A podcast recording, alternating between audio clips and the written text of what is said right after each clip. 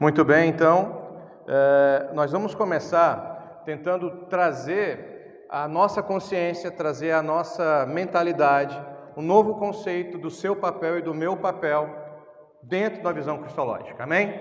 Nós precisamos entender quem nós somos, precisamos saber aquilo que Deus espera de nós, ou seja, de mim e de você, para que você alcance algum lugar. Se você não sabe onde você quer chegar, qualquer lugar serve, tá?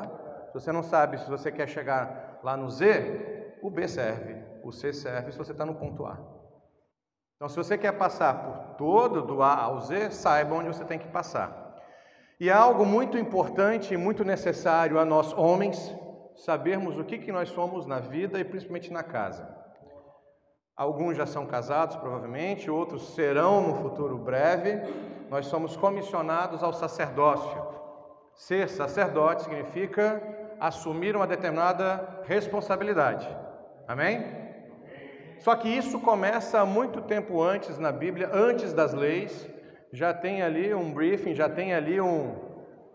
Já deixaram a dica do que seria esse sacerdócio e de como nós deveríamos observá-lo. Então a gente vai começar a fazer um. Vamos desenrolar uma história para a gente poder compreender algo no final. Gente, é, fica tranquilo que vai ser mais para o final, tá? Se quiser sentar lá, vai demorar aí. O pastor falou que eu posso pregar aqui o tempo que eu quiser. Então vamos para Gênesis 14 e a gente chega em Apocalipse depois. Dá tempo de passar de Gênesis a Apocalipse, não dá? Gênesis 14, versículo 17. Prestem bastante atenção no desenrolar dessa história. Voltando Abraão da vitória sobre Kedolamer e sobre os reis que a ele se haviam aliado, o rei de Sodoma foi ao seu encontro no vale de Safé, isto é, o vale do rei. Então Melquisedeque, rei de Salém, e sacerdote do Deus Altíssimo, trouxe pão e vinho e abençoou Abraão, dizendo: Bendito seja Abraão pelo Deus Altíssimo, Criador dos céus e da terra, e bendito seja o Deus Altíssimo que entregou seus inimigos em suas mãos. E Abraão lhe deu o dízimo de tudo. O rei de Sodoma disse a Abraão: Dê-me as pessoas e pode ficar com os bens. Mas Abraão respondeu ao rei de Sodoma de mãos levantadas ao Senhor e disse o seguinte: O Deus Altíssimo, o Criador dos céus e da terra, juro que não aceitarei nada do que lhe pertence, nem mesmo para cordão ou uma correia de sandália, para que você jamais venha dizer: Eu enriqueci Abraão. Nada aceitarei a não ser o que os meus servos comeram e a porção pertencente a Aner, Skol e Manri, os quais me acompanharam, que eles recebam a sua porção. Amém? essa é a passagem central da nossa ministração, daquilo que Deus quer falar com você e quer falar comigo e quer nos direcionar. A gente precisa entender que aqui há situações que são inusitadas, é o começo, é a primeira vez que aparecem algumas palavras muito importantes na Bíblia. A teologia gasta um tempo muito importante e precioso para esses conceitos iniciais. A gente precisa entender o que estava acontecendo, então quero que você me ajude, junto com a sua imaginação, a construir o cenário que estava acontecendo desde o capítulo anterior. A gente tem que entender que naquela época, Kedoloamer, ele tinha subjugado as terras cananeias. Ele era um rei da Mesopotâmia que ele cobrava tributos do povo cananeu, inclusive dos reis Sodoma de Gomorra. Sodoma vivia o sobrinho de Abraão, que era Ló. O que, que acontece? cinco reis se reúnem, os reis da, de, de Canaã, se reúnem e falam assim: Nós não vamos mais pagar tributos. Deu com a parada, agora acabou, é com a gente, somos cinco, vamos ganhar deles. Não vamos mais pagar tributo. E eles começaram então uma guerra, e Kedolamer, desta Mesopotâmia, junta mais três caras, descem em quatro, e ganham desses cinco. Destroem os cinco. Kedolamer, que já era, digamos assim, o proprietário daquela região, ele foi lá e reafirmou o poderio dele e todas as cidades deviam pagar tributos a ele. Kedoloamer, então, ele, como era a lei de guerra da época, se você ganhava alguma coisa em guerra, aquilo que você ganhou é seu. Aquilo que você conquistou é seu. A terra que você lutou e o outro cara perdeu é sua. Então, Kedolamer leva tudo, leva homens como escravos, mulheres, víveres, tesouro, prata, trigo, leva tudo leva tudo, deixa a cidade sem nada. e leva inclusive Ló, sobrinho de Abraão.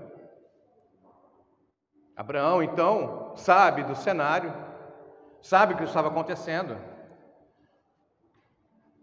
Junta 318 caras, 318 dos seus mais próximos, mais três amigos ali da região e sobe para lutar contra esses quatro reis e dentro deles que é Dolomé.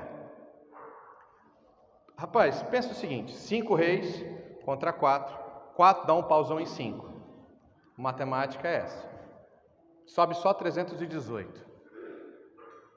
Qual é o final da história? Por exemplo, eu sou tetracampeão mundial de Rapkido, sou campeão mundial de Taekwondo, de Muay Thai, de Jiu-Jitsu. Aí, talvez você aí, o Batera, nunca tenha lutado na vida. E eu acabei de falar que eu sou campeão mundial, campeão brasileiro, eu falo, vamos fazer uma mão aqui, eu e você. Viu? Olha aí, ó.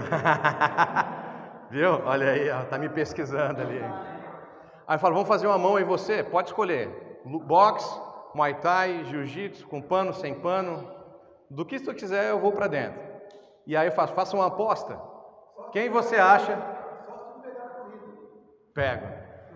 Eu jogo uma pedra antes. Aí eu faço, faço uma aposta. Quem você acha que vai ganhar? Ele ou eu?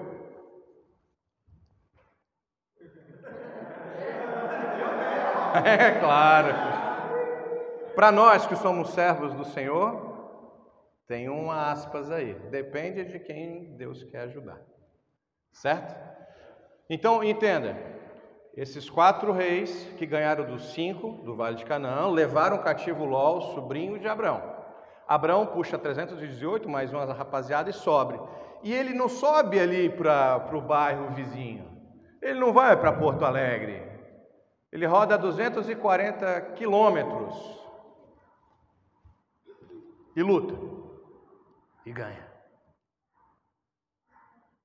Aí ele volta 240 quilômetros. Eu não sei vocês, se algum de vocês aqui já fez alguma luta, sabe que tem às vezes três minutos de combate, um de descanso, três de combate, um de descanso, depende, por exemplo, se for jiu-jitsu, no meu caso que é faixa preta, é 10 minutos direto, e depois você tem uma puxada de ar para uma próxima luta. Você fica podre, cansado. Imagina você fazer um, um, uma turnê de trabalho e puxar um serão. Puxa oito horas, aí seu patrão pede para você puxar mais quatro horinhas. Você puxa 12, você chega em casa como? Vibrando, né? Só que não. Você chega em casa podre, né? Cansado.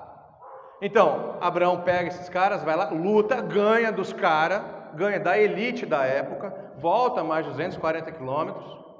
E esse cenário que a gente começou a ler. Foi exatamente esse cenário. Voltando, Abraão da vitória sobre Kedoloamer e sobre os reis que ele havia aliado, o rei de Sodoma foi ao encontro no vale de Safé. Esse vale de Chafé foi dado, conhecido hoje como Vale dos Reis, em homenagem a essa reunião. Ou seja, a gente tem que entender que aqui há duas posturas que você, como sacerdote, você, como homem, como cristão, deve ter: ou a postura do rei de Sodoma, ou a postura de Melquisedeque. São duas posturas frente a uma tipificação de uma bênção divina dada em Abraão. A gente precisa entender que quando Adão e Eva caem, nós caímos. Caim, Matabel, e Deus levanta uma nova linhagem, a linhagem de Sete. A linhagem setita, a linhagem que Deus falou, através de ti, através do filho desta mulher, virá aquele que irá revogar, virá o novo e o último Adão, porque o primeiro Adão caiu, virá um novo Adão, da linhagem de Sete.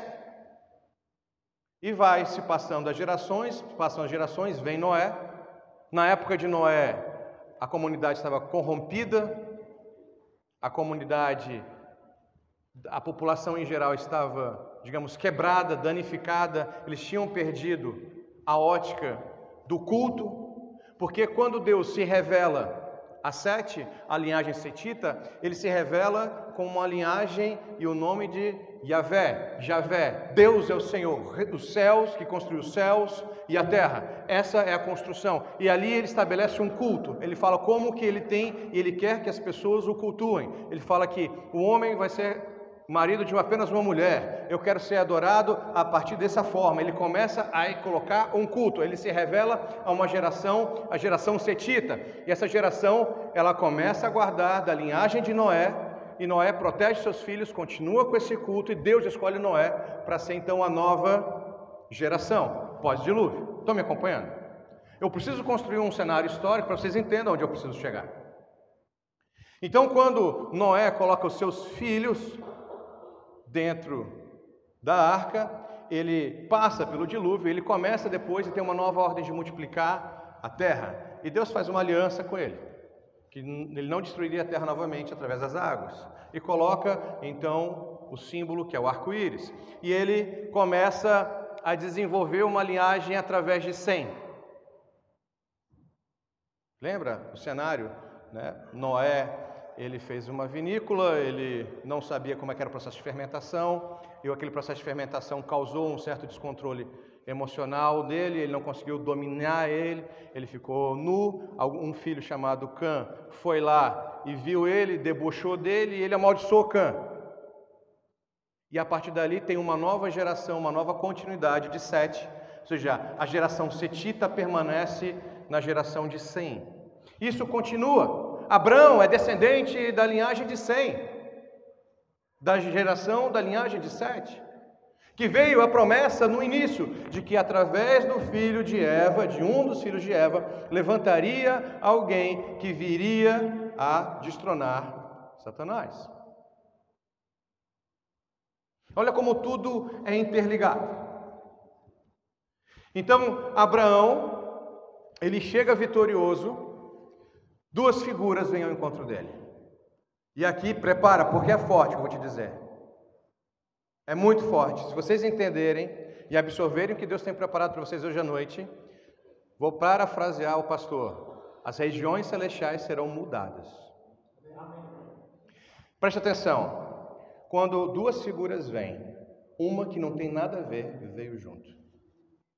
Apesar de Melquisedeque, rei de Salém, ter vindo, ele não tinha participado da guerra.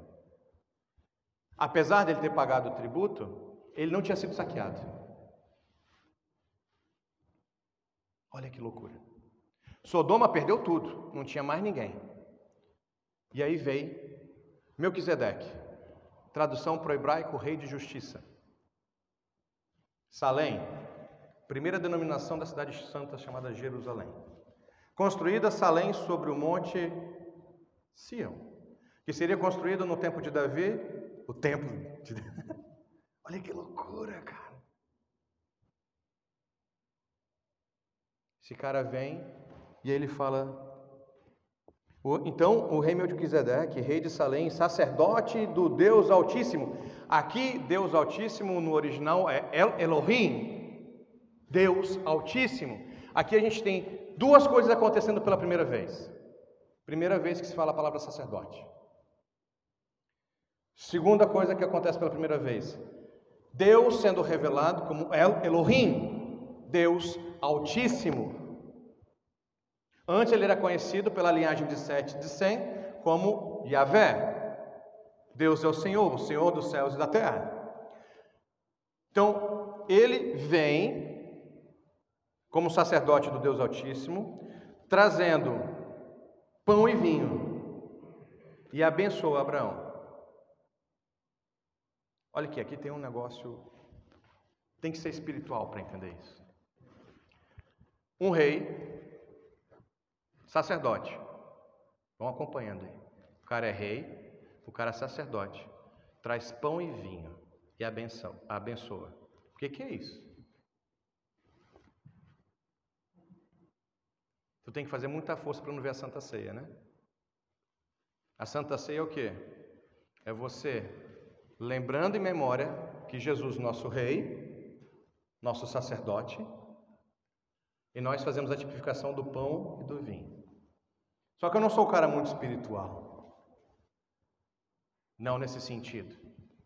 Porque Jesus ainda não tinha vindo como nós conhecemos o nosso boss, o nosso chefe. Ele não tinha se apresentado como nós conhecemos ele hoje, tão próximo. Mas O importante e que nós devemos frisar é que um rei que não tinha nada a ver, ele reconhece que Abraão só ganhou, só saiu vitorioso, porque o Deus Altíssimo era com ele. Amém? Porque ele com 318, caminhando 240 quilômetros, e ganhar de um rei que cinco exércitos tinha perdido, não tem como. Querido, aí aqui eu quero te dar um testemunho de vida. Eu estava em 2013, Jogos Mundiais, Cali, Colômbia, esperando as finais dos Jogos Mundiais. Só tinham dois brasileiros, eu e o Felipe Volpe de Curitiba, e nós estávamos zerados de dinheiro, zerados de patrocínio, e os caras da Argentina, os caras do Canadá, patrocínio da Gatorade, cara com massagista, o cara com isso e eu em jejum, mano. Eu fui para lá com 105 para lutar, porque minha categoria era mais de 85, eu estava com 105, eu era o cara mais pesado na época. Eu fui lutar aquela, eu estava tão abalado com o tamanho da temperatura, é, índice da temperatura, índice de altitude, que minha, eu baixei para 99, eu estava fraco, eu estava desestimulado, saudade da família, sem um puto de dinheiro na carteira, zero patrocínio, lutando pelo Brasil, que nem tinha me reconhecido. E eu falando, e o Felipe, Jaime, vamos treinar? Eu vou nada, rapaz, você é louco, eu tenho pouca energia aqui. E eu tinha um propósito na época de que eu só iria me alimentar após a luta. Minha luta era para ser a primeira. O capeta foi lá e mudou a chave, eu fui o último. Eu não sei se eu soubesse se eu fosse o último, se eu teria feito o voto de não me alimentar. Eu falei, só posso tomar líquido e dar-lhe café, né? Então eu ouvi aquelas lutas desesperado, eu ficava vendo o povo lá, o Felipe desesperado, eu desesperado. Eu falei, cara, eu não vou ver, porque cada vez que eu fico vendo o coração, né? Aquela história, né? O que o coração, o que você, os olhos veem, o coração sente. Eu vou deitar. Eu deitei, peguei o kimono, peguei a faixa, botei assim, fiquei, Senhor, e louvando ao Senhor, orando em língua, quietinho, Senhor, pelo amor de Deus, faz voar esse tempo, faz acontecer, faz isso. E daqui a pouco vocês vão entender qual era a, a, a estratégia de Jesus, tá? E aí teve uma hora que eu levantei eu falei, Senhor, eu não tenho condição nenhuma. Eu moro hoje em dia, em 2013, eu estava, eu vim para o Rio Grande do Sul em 2009, eu morava em Brasília. Em 2009 até 2013, eu moro numa cidade do interior, menos de 30 mil habitantes, com academia de 100 metros quadrados, pouco recurso. Sou professor, empresário, barra faxineiro na época. Eu falei assim, o que eu estou fazendo nos Jogos Mundiais? O que, que eu estou fazendo aqui? Esses caras com patrocínio, campeão, um deles era 17 vezes campeão do país dele, e eu lá mal tinha ganho, ganho a seletiva, eu tinha vindo de duas semanas antes, que eu tinha perdido no campeonato, que eu achei que ia ganhar. Eu vim para aquele campeonato de jiu-jitsu e falei, nossa, é meu, porque valia dinheiro. Eu falei, é meu, eu treinei para aquele campeonato, cheguei lá, perdi, fiquei em segundo. Então eu estava destruído, emocionalmente destruído. Aí surgiu a oportunidade de fazer a seletiva para ir para os Jogos Mundiais. Eu fiz a primeira, passei, fiz a segunda, passei, mas sem vontade. Juntamos uns trocos. Um aluno meu comprou a passagem, porque o Brasil não tinha ajudado na época. Aí eu fui para lá e eu falei assim: o que, eu estou fazendo aqui longe da minha família, longe dos meus filhos, longe da minha mulher, da minha costela? Ai, Deus, o que, que eu estou fazendo? Faz o seguinte, Jesus. Eu vou reivindicar essa vitória, eu vou reivindicar o primeiro lugar. Eu não vim aqui para ficar em segundo. Daquela vez que eu perdi, eu estava arrogante, eu aprendi a lição. Eu não, não mereço estar aqui, mas se o Senhor quer ser glorificado através da minha vida, deixa eu ver o pé do cara um pouquinho antes. Quer dar tempo de eu sair e bater. Deixa eu só ver um pouquinho antes o soco dele para dar tempo de desviar e acertar nele. Deus, eu não quero machucar ele, não. Também não quero me machucar. Mas deixa eu ver um pouquinho antes. Só, se, só segura, se só segurou o sol, não dá para segurar o pé do cara? Só para eu ver um pouquinho para dar tempo de esquivar e sair e golpear ele? Isso eu orei. E aí ouvi o meu nome no rádio, lá na, no microfone. Daqui a duas lutas é você. Eita, final. E aí o coração disparou, né? E eu tenho algo assim, eu, eu passo mal antes da luta. Na hora da luta eu viro um pitbull, né? Começo a babar. O cara que vem na minha frente, ele fica louco, porque eu não me abalo emocionalmente, entendeu? Na hora, antes totalmente abalado. Antes só por Jesus, se pudesse sair correndo, eu saía. Sério mesmo. E aí o Felipe, Vamos fazer um trem aqui. Pega uns tatame aqui. Vamos... Aí tinha uma. No fundo do ginásio gigante, tinha um, um alambrado. E os caras tinham encostado um monte de ferro no alambrado. Olha como é que Deus age. Eu falei, Felipe, Eu sei que o cara que eu vou lutar, ele além de ser campeão na modalidade, ele foi campeão, cinco vezes campeão de karatê, ele vai vir pro soco. E os caras sabiam que eu era bom de queda e bom de chão, então ele ia vir se garantir no soco. Olha só como é que funciona. Aí eu fui lá, encostei os tatames. Felipe, é o seguinte: bate as raquetes na mão, eu vou dar três entradas de soco para valer nesses tatame aqui, porque bobo eu não sou, porque o tatame é molinho, né? E eu, quando eu bati naquele ginásio, cara, aquele negócio ecoou assim. Os caras estavam lutando, parou para olhar, o Zap parou para olhar, o outro árbitro veio para não fazer barulho, mas eu já tinha feito o que eu queria. Eu só, aí na hora que o árbitro veio, eu bati mais umas duas vezes de soco. Dito e feito. Fui lutar com o cara. Primeira coisa que o cara veio fazer foi trocar soco. Eu troquei soco com ele. Se eu vacilar, até hoje, eu devo sentir aqui aquele soco entrando. Mas eu devolvi o soco nele, entendeu? Eu via o pé do cara acontecendo. Dava tempo de eu sair. Tem a luta filmada no YouTube. Fui primeiro lugar. Fui campeão. Glória dele. Glória de Deus.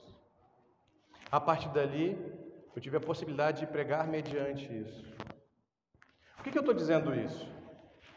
Porque Abraão, quando ele sai com esses 318, e quando ele encontra os quatro reis, ele ataca de noite, ele tem estratégia, ele não entrou de qualquer jeito, ele foi com a força do Deus vivo, amém? Mas ele tinha estratégia, Deus tinha colocado a estratégia dentro do coração dele. E ele executou aquela estratégia. Abraão volta, Melquisedeque o recebe, Melquisedeque o acolhe. Cara está cansado da viagem, cara. Ele fez o que? Pão e vinho, eram era os alimentos mais comuns da época. Tá certo, a gente está querendo falar que é a Santa Ceia, mas segura um pouco. Jesus não veio, Jesus não estabeleceu a Santa Ceia, mas é uma tipificação, é algo que está mostrando como Deus vai fazer lá com Jesus, que nós vamos fazer hoje. Amém? Deus estabelece estratégias e condutas para que você possa ir alcançando e você tem que se colocar em movimento. A gente estava conversando no carro e achei bacana o meu discípulo Diego falando assim: sabe, às vezes tu quer chegar em outro, another level, um high level, um negócio mais alto, e você acha que para ter isso tem que ter dinheiro. E aí ele falou algo que eu tinha pago uma consultoria, eu podia ter pago para ele isso aí. Eu paguei uma consultoria absurdamente cara de um expert da área para ele me falar a mesma coisa que meu tipo falou, eu paguei 37 pilas de café e, e pão de queijo para ele. Ele falou assim: às vezes você quer fazer o sobrenatural de Deus e acha que tem que ter dinheiro, que tem que ter estrutura, que tem que fazer, que tem que acontecer, que tem que ser pastor, que tem que ser sacerdote. E aquilo que você tinha que fazer já estava disponível para ti ali. Era só você alcançar. E quando você tem dinheiro, você fala: nossa, tudo que eu precisava já estava ali. Ó. Sabe, você quer ser um bom pregador? A única coisa que você precisa é pregar. Abre a sua boca e prega, deixa Deus te usar. Não vai ser leviano, não vai sair pregando qualquer coisa, prepara ela cuida, seja diligente, seja carinhoso com as coisas de Deus, mas tenha um propósito. Melquisedeque vai lá e leva do bom e do melhor que ele tinha. Ele tinha um bom vinho, ele levou um bom vinho. Ele tinha pão fresco, ele trouxe pão fresco. Ele trouxe algo que é muito mais importante às vezes do que pão e vinho, que é o acolhimento. Estão me acompanhando? Logo em seguida ele abençoa Abraão. Aí quando eu li pela primeira vez esse trem, esse negócio deu um nó na minha cabeça. Não pode, ele não pode abençoar Abraão. Porque Abraão é o pai da fé. É que nem eu chegar para o nosso apóstolo e falar assim, deixa eu abençoar você. Tudo bem, ele vai, por conta da humildade, ele vai aceitar a minha bênção, né? Mas normalmente quem abençoa é quem? Eu não sei vocês, mas lá em casa a gente tem o costume dos meus filhos pedirem bênção. Pai, bênção. Pai, benção para ir dormir, benção, benção, benção. Até hoje, é, meu filho foi comigo em Brasília, eu fui meu pai, eu fui beijar a mão dele e pedir benção. Porque eu sou inteligente, mano. Concordando não com meu pai, na hora que eu pedi benção, ele me abençoou, aí eu faço um estrago nas religiões celestes, entendeu? A benção é algo poderoso. Aí, quando eu comecei, ele, mas como é que Melquisedeque vai poder abençoar Abraão? E aí eu comecei a me dar uma dor de cabeça, falei, não pode, tem alguma coisa errada. Eu continuei investigando quem era Melquisedeque. Quem era Melquisedeque? Quem é esse cara? De onde cara? Qual é a genealogia de Melquisedeque? Qual, é a genealogia de Melquisedeque? Quando a gente vai lá para cá, depois a gente volta aqui, a gente vai lá para Hebreus. Tem três, tem três situações que a gente vê a palavra Melquisedeque, tá? Gênesis 14, Salmo 110, Hebreus 7. Em Hebreus 7, é, é muito lindo, porque ele fala o seguinte, ó. Esse Melquisedeque, rei de Salém e sacerdote do Deus Altíssimo, é o Lerion, encontrou-se com Abraão quando este voltava depois de derrotar os reis e abençoou. Fala a mesma coisa que o Antigo Testamento. No Novo Testamento, a carta de Hebreus fala a mesma coisa, ele reitera, ele reafirma. E lhe deu o dízimo de tudo. Em primeiro lugar, seu nome significa Rei de Justiça. Depois, Rei de Salém, que quer dizer Rei de Paz. Sem pai, sem mãe, sem genealogia, sem princípios de dias, nem fim de vida. Feito semelhante ao Filho de Deus, ele permanece sacerdote para sempre. Querido, presta atenção no que aconteceu. Todas as vezes que alguém é colocado, que Deus permite, que no caso foi Moisés que redigiu, que Deus permitisse, permitiu que alguém fosse colocado, alguém importante, relevante, fosse colocado na Bíblia, falou: Fulano, filho de Ciclano, filho de Ciclano, viveu tantos anos, morreu com tantos anos. Melquisedeque não sabe quem é o pai dele, não se sabe quem é a mãe dele, não se sabe quanto tempo ele viveu, tem uma história que Melquisedeque poderia ser o próprio Sem, não, tem que forçar muita barra para dizer isso, que se fosse assim, Moisés teria que ter colocado o nome dele. Vocês estão entendendo? Ou seja, não tem genealogia de Melquisedeque. Ninguém sabe de onde, quanto tempo ele viveu, de onde ele veio, quais foram as proezas de Melquisedeque. A gente sabe que ele estava lá para reconhecer Abraão. E ele estava lá abençoando Abraão.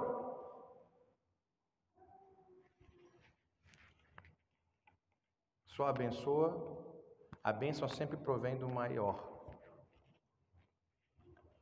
E o óleo escorre pela barba de Arão, é derramado sobre a cabeça, vai escorrendo até chegar na hora do A bênção que cai no apóstolo, que cai no pastor, que cai em mim, que cai nos meus discípulos que cai no apóstolo, cai no pastor, que cai no arioso, que cai em vocês, que cai nos seus filhos. É assim que escorre.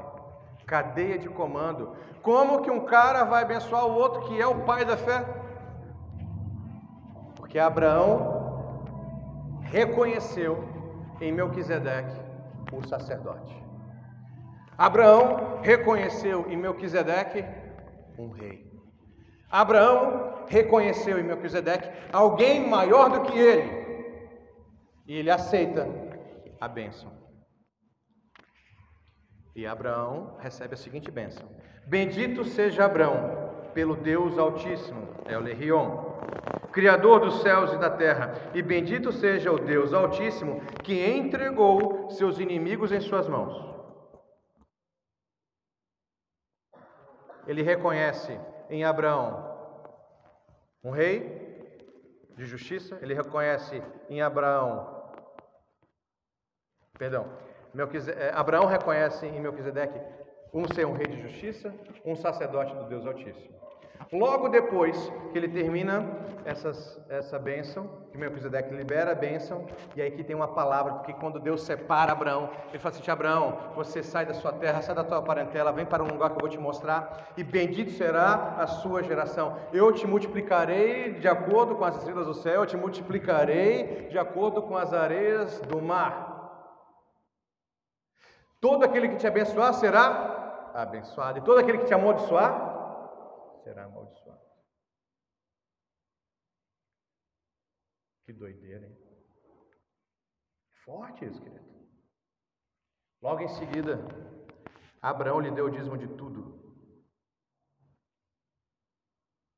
Primeira vez que dízimo é mencionado na Bíblia. Antes da lei mosaica. Então, algumas pessoas falam que o dízimo morreu quando Cristo. Não. Porque em Hebreus fala que, que Melquisedeque, em várias passagens bíblicas do Novo Testamento, dar o dízimo é normal. Mas de onde veio? De onde é que brotou essa ideia, Abraão? Abraão surtou do nada e quis dar um dízimo de tudo. De tudo por quê de tudo? Não, ele deu de tudo que ele conquistou. De tudo que ele conquistou, de todos os reis, os cinco reis que Kedolamé levou, mais o que eles tinham, ele pegou tudo e falou assim: ele fez uma contabilidade, assim, meu Melquisedeque, 10% disso aqui tudo é teu. Da onde Abraão tira esse trem de dízimo? Era algo comum na época. Você tem que entender que, com exceção de Salém, que seria Jerusalém, todos os povos em voltas naquele vale eram pagãos. Todos os povos em volta de Salém, que um dia seria Jerusalém, todos eles adoravam inúmeros deuses e era normal, era aceitável a oferta de 10% aos deuses para manter os templos deles. Era normal dar 10% ao rei. O que que Abraão faz? Ele intitula, ele estabelece um princípio que era normal e honroso que depois seria descrito por Moisés e que nós fazemos até hoje. Olha a postura de Melquisedeque. É uma postura ativa? É. É uma postura de alguém que reconhece no outro o agir de Deus? Sim. Olha como é diferente no mundo de hoje. Talvez você veja alguém vindo aqui no, no, no altar e pregando melhor do que você. Você fala, hum, que falha aquele microfone. Por que ele está pregando mais? Eu que tinha que estar tá ali. Ou o cara vem tocar melhor do que vocês, fala, nossa, eu que tinha que estar tá lá. Você vê o teu chefe no seu trabalho, ah, esse cara não sai para mandar. Se fosse eu mandando aqui, você ia ver como é que o chefe. Melquisedeque reconheceu o sucesso do outro porque viu o agir de Deus no outro. Amém? Melquisedeque, ele estava dentro de uma região cercada de paganismo. Melquisedeque recebeu a mesma revelação que Abraão, em outro local, remotamente também recebeu. Como isso aconteceu? Mano, isso é mistério. Glória a Deus. Isso é mistério. Porque não há outro caso bíblico que alguém se revela do mesmo jeito que se revelou para Abraão. Ele se revela como o Senhor dos céus dos exércitos, como Yahvé, e se revela para Melquisedeque como El Elion. Olha a segunda personalidade.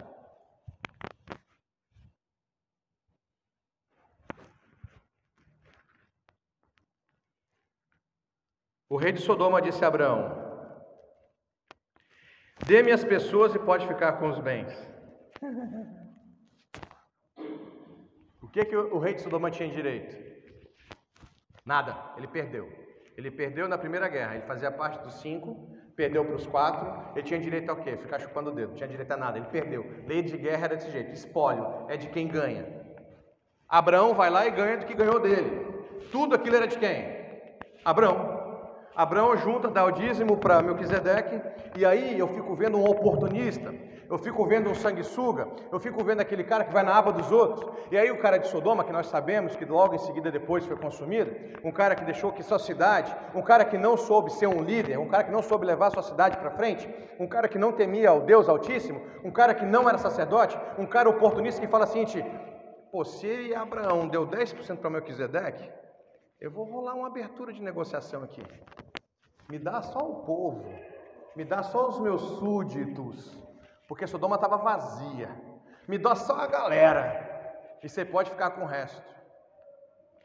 Ele não tinha direito a nada. Olha a resposta de Abraão. Abraão respondeu ao rei de Sodoma: de mãos levantadas. Essa atribuição de mãos levantadas significa que, pelo Deus, em alinhamento com Deus Altíssimo, estando alinhado com o processo do eu, Elohim, e do Deus que é chamado de Yahvé, de mãos levantadas ao Senhor, esse Senhor aqui é Yahvé, ele fala o seguinte: o Deus Altíssimo, ele junta as duas nomenclaturas. Quando ele faz isso, ele estabelece uma liturgia teológica que a gente fala de alinhamento de Melquisedeque, a teologia de Melquisedeque, da nova ordem de Melquisedeque.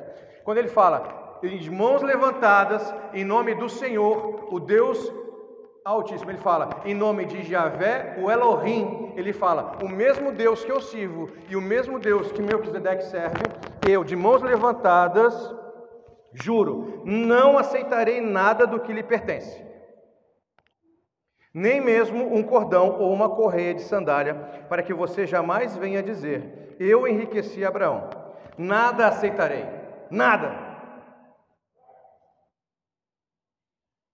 a não ser o que os meus servos comeram. Afinal de contas, eles voltaram 240 km. Deve ter rolado um churrasquinho no meio do caminho. Algumas ovelhas foram para o abate. Alguns trigos foram comidos, viraram pães. Alguns vinhos foram tomados. Eu não quero nada a não ser do que foi consumido. E a parte que cabe a Aner, Skol e Manre, lembra? Foi 318 mais esses três alinhados? Muito bem. Os quais acompanharam-me, que eles recebam a sua porção. Querido, aqui tem algo tremendo para mim e para você que a gente perdeu. A gente perdeu a hombridade, nós perdemos o senso de quem nós somos. Nós fazemos negócio com qualquer um, de qualquer forma, e esquecemos que nós somos representantes de Deus aqui nessa terra. Nós esquecemos que nós somos sacerdotes, que nós pertencemos à ordem de Melquisedeque, que nós somos discípulos de Jesus. Porque quando Abraão resolve dar o dízimo a Melquisedeque, ele reconhece Melquisedeque alguém maior do que ele. E você tem que entender que dentro de Abraão, Abraão na época, existia Levi, que viria da geração de Abraão. E todos os sacerdotes vinham da geração de Levi. E o nosso Jesus é da ordem de Melquisedeque, porque Jesus nem poderia ser sacerdote, porque ele não era da tribo de Levi, ele era da tribo de Judá. O nosso redentor vem de uma tribo diferente da tribo de Judá, porém sobre a ordem de Melquisedeque, de alguém superior. Eu e você não podemos ser levitas, ser, originário de qual tribo? Eu não sou da de Levi, não posso ser sacerdote de acordo com a religião judaica. Porém, eu sou sobre a ordem de Melquisedeque. Eu sou sobre a ordem mesmo, do mesmo Jesus. Então, mano, eu vou para frente, vou pregar, vou louvar, vou adorar, porque eu sirvo alguém superior. Está me entendendo? A gente tem certas coisas na vida que você não tem como lidar. Oh, você frequenta a sua escola, você vai para a sua faculdade, está no seu trabalho. Lá tem pessoas de todos os níveis, de todas as crenças religiosas. Não tem o que você fazer. Você vai ter que ir lá conversar, dizer bom dia, boa tarde, evangelizar assim que possível. Amém? Agora, que tem coisas que você não pode se alinhar.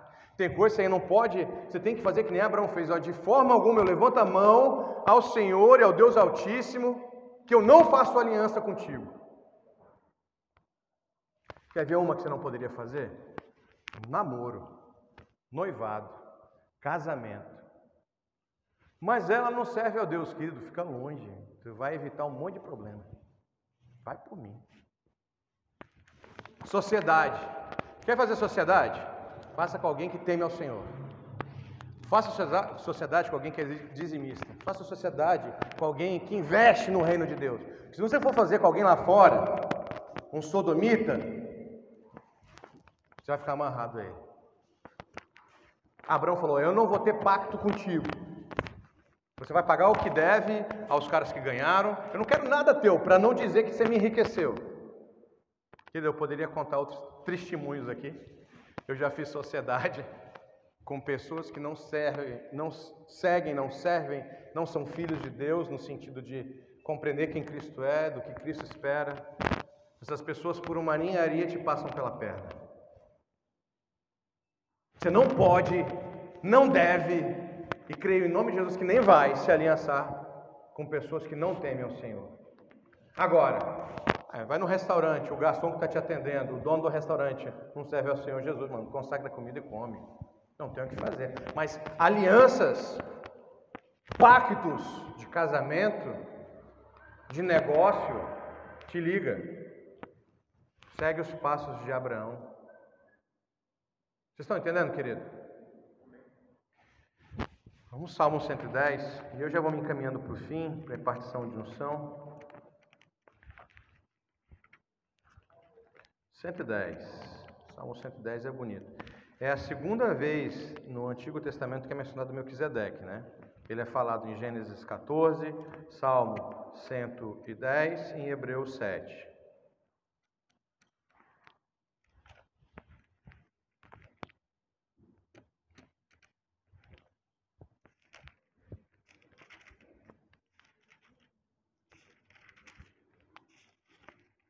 Quando você começa a passar o salmo assim, ele não vem os capítulos, que está no 119, né? que é o mais longo da Bíblia.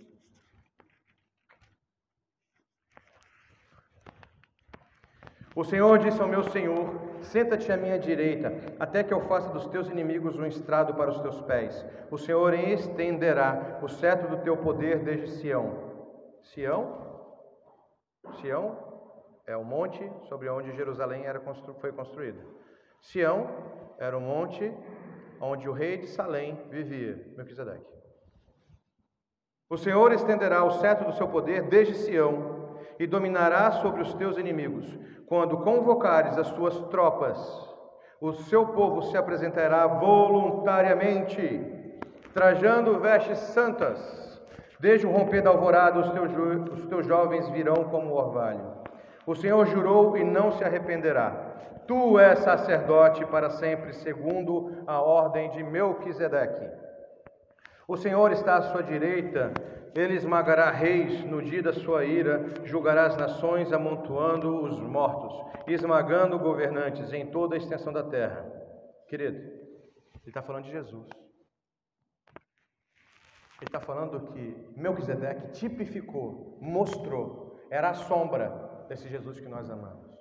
Nós perdemos a linhagem da gratidão, nós perdemos a linhagem da honra, nós perdemos a linhagem que vem dos, setitas, dos semitas, que se coloca em movimento com pouco, mas na força do Deus vivo. Nós perdemos a coragem de Davi de guerrear contra um gigante muito grande, porque você está apavorado com o tamanho do cara. Você está perdendo o seu casamento porque você não bota o teu joelho no chão e ora. Você está perdendo a tua empresa porque você não opera em proporções celestiais, ganhando lá no mundo celestial para que ela produza. Você para porque você se acomoda. E mesmo que você e eu perca, você ainda quer negociar com o diabo. Me devolve só o meu povo. Querido, eu não negocio com o diabo. Eu não negocio com o capeta. Eu não abro discussão para separação. Eu não abro discussão para quebra de aliança. Eu não abro discussão para adultério. Eu não abro discussão para mentira. Eu não abro discussão. Eu não negocio. Sabe por quê, querido? Porque tem um agente, tem um ser, um Altíssimo, que habita aqui. Quantos convidaram Jesus a morar no seu coração aqui? Levante a mão. Amém. Sabe o que significa isso? É impossível você perder. Quando eu falo assim, é impossível você perder, vocês vão gritar, aú! É impossível você perder. Seus fracos. Vocês são fracos. Bullying training aqui agora. Vocês não nasceram para ganhar. Vocês não nasceram para ganhar. Vocês não têm sangue no olho. Vocês são perdedores. Vocês são fracotes. Meninos, crianças. Quem tem muito a perder, perde. Quem não tem nada a perder, ganha. Vocês não podem perder. ficou pior. Dizem que a terceira é da boa. Eu vou fazer sozinho, pode ser? Raul! Vocês não podem perder. Raul! isso aí, meu nome não é Raul, não, é Jaime, mas está valendo. Essa piada não foi boa, né? Querido, bota uma coisa na tua cabeça. O Altíssimo que habita em mim, que habita em vocês, que habita em nós, Ele está presente aqui hoje, amém? A palavra dele diz que onde dois ou mais estão em seu nome, lá ele estará. Meu querido, ele está aqui.